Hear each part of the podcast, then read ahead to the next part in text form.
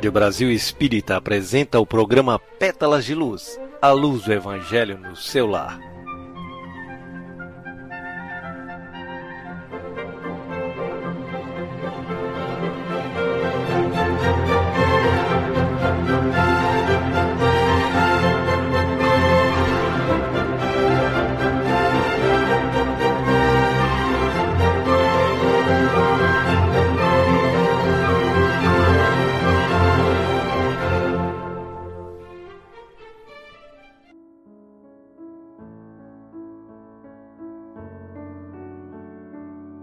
Boa noite, Carlos. Boa noite a todos vocês que estão sintonizados na Rádio Brasil Espírita. Que unidos possamos realizar esse trabalho de amor, irradiando para toda a humanidade nossos sentimentos de paz, alegria e esperança. Sabemos que Jesus continua nos convidando para o banquete celestial. Que ouçamos Sua voz e seus conselhos e renovemos nossos sentimentos, perdoando, amando e nos convertendo em produtores do bem e da paz. E é nesse clima de sintonia elevada que entra no ar mais um programa Pétalas de Luz, que tem como meta iluminar nossas mentes para a necessidade de trazer os ensinos do Mestre para os lares e levar às famílias as sugestões edificantes, preparando os espíritos para a escola da vida. Para essa realização, temos como sugestão o seguinte roteiro.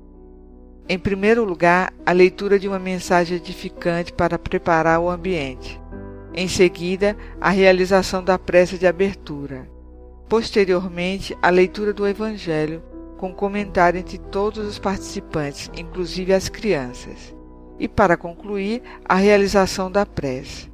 Quem desejar poderá colocar água para ser fluidificada e distribuída com os participantes.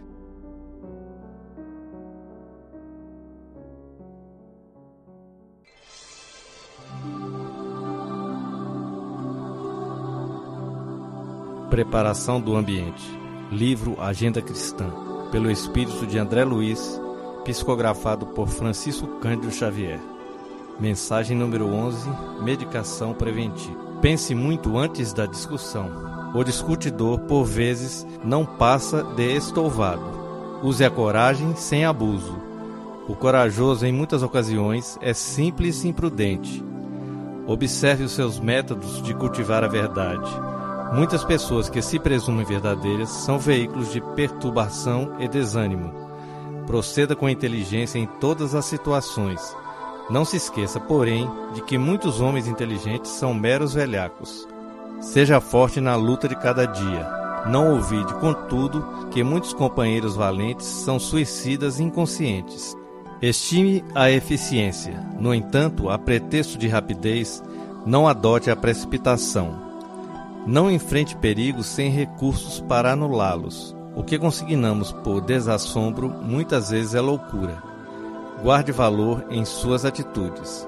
Recorde, entretanto, que o valor não consiste em vencer, de qualquer modo, mas em conquistar o adversário no trabalho pacífico. Tenha bom ânimo, mas seja comedido em seus empreendimentos. Da audácia ao crime, a distância é de poucos passos atenda à afabilidade e à doçura em seu caminho. Não perca, porém, o seu tempo em conversas inúteis.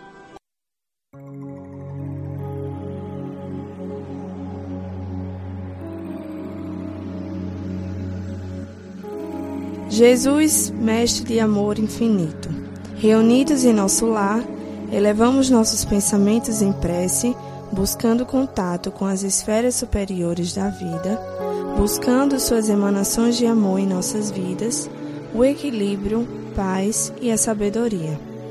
Esteja assim, Mestre, conosco nesse momento e nos ajude na compreensão da leitura do Teu Evangelho, na tranquilidade do diálogo e nas bênçãos da prece, e que pratiquemos em nossa vida diária os Teus ensinamentos, nos transformando em humildes mensageiros da Sua seara espalhando a luz da esperança, da fé e da alegria. Assim seja.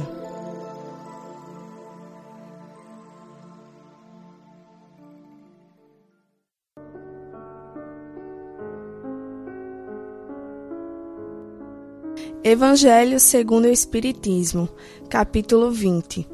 Os trabalhadores da última hora.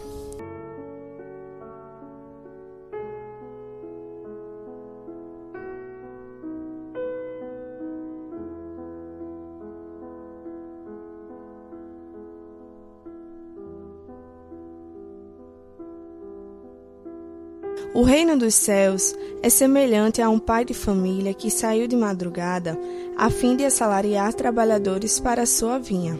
Tendo convencionado com os trabalhadores que pagariam um denário a cada um por dia, mandou-os para a vinha. Saiu de novo à terceira hora do dia e, vendo outros que se conservavam na praça sem fazer coisa alguma, disse-lhes: Ide também vós outros para a minha vinha, e vos pagarei o que for razoável. Eles foram. Saiu novamente a hora sexta e a hora nona do dia e fez o mesmo. Saindo mais uma vez a hora undécima, encontrou ainda outros que estavam desocupados, aos quais disse: Por que permaneceis aí o dia inteiro sem trabalhar?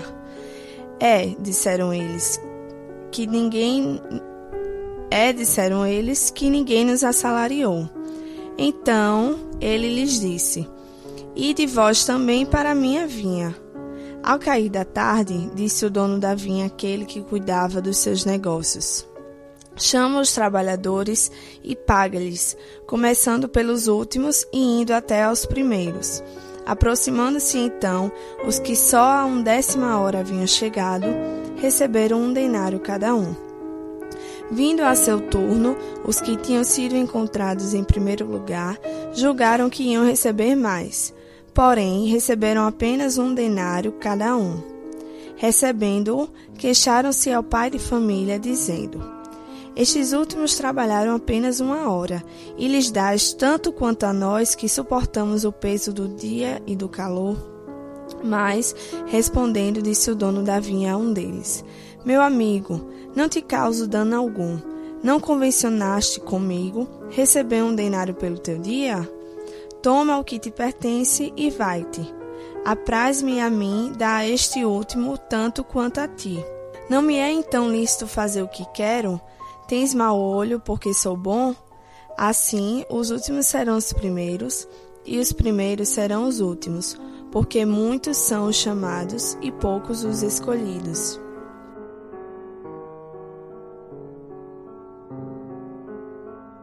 Entendemos nessa passagem que o Senhor da parábola seria alguém que teria sido tocado pela dificuldade daqueles homens que impacientemente esperavam pela oportunidade de trabalho, solidarizando-se com eles. Com a parábola, Jesus procurou salientar a virtude da boa vontade e da disposição para o trabalho. O trabalho não entendido apenas como trabalho comum, as atividades braçais e intelectuais passíveis de remuneração, mas tudo o que concorra para o desenvolvimento próprio, do semelhante e, em geral, da criação. A mensagem mais evidente da parábola é, pois, a importância de nosso engajamento nas atividades que gerem o desenvolvimento de toda a humanidade, que auxilia a todos os irmãos. Ele traz para nós o salário da felicidade, o bem-estar físico, a satisfação intelectual, o prazer do cultivo do belo, a tranquilidade moral. A diversidade dos trabalhadores da parábola indica a dos seres criados e das tarefas a desempenhar em cada estágio de sua evolução. Deus convoca cada um a seu tempo para as tarefas adequadas à sua capacidade, e contanto que haja disposição para o trabalho, todos recebem o fruto do seu desempenho. A nós cabe estar permanentemente dispostos ao labor e não estagnar nossa marcha evolutiva. A igualdade dos pagamentos que cada trabalhador de boa vontade recebe reflete a bondade divina, que valoriza tudo aquilo que venhamos a fazer na obra do bem, por amor sem interesse, ou seja, sem almejar recompensas. Fazer o bem pelo bem, tão logo a ocasião apareça e não por cálculo, contabilizando os benefícios que dele nos advenham. Por fim, além da indolência e do interesse, mais um vício deve ser combatido: a inveja. Diz a parábola: Tens mau olho, porque sou bom? Vendo o gesto de generosidade do pai de família, os trabalhadores da primeira hora queixaram-se, muito embora, no que lhes dissesse respeito, ele houvesse agido com correção. Há quantos séculos o Senhor nos chama para a sua vinha, e ainda não o atendemos? Eis o momento de mudar. Portanto, devemos empregar bem a hora que nos resta na prática do bem. Jesus nos convida a trabalhar pela implantação da paz em nós e na humanidade. O que você acha?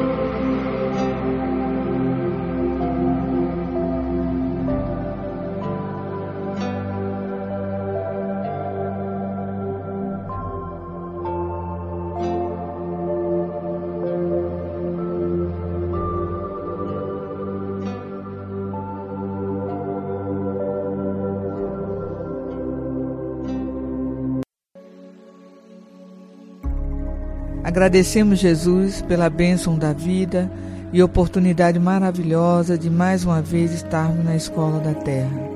Obrigado pela saúde que nos dá força para o trabalho, pelo pão de cada dia, pela amizade que completa nosso ser com energias gratificantes do amor entre os irmãos do caminho.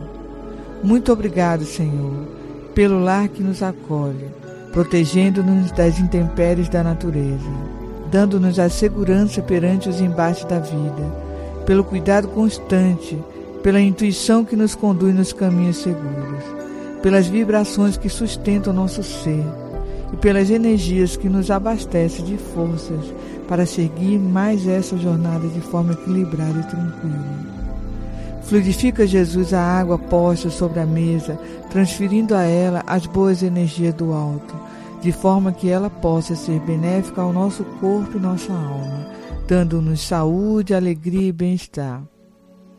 Obrigada pela realização de nossos trabalhos, onde sentimos a vibração suave de suas emanações. Agradecemos pelos nossos irmãos que compartilharam essa missão conosco no dia de hoje, com suas vibrações amoráveis. Possam todos receber nesse momento partículas desta força de luz que esta paz que nos está sendo dada possa nos fortalecer para prosseguirmos em nossa jornada no dia de amanhã com fé, esperança, coragem e alegria. Assim seja.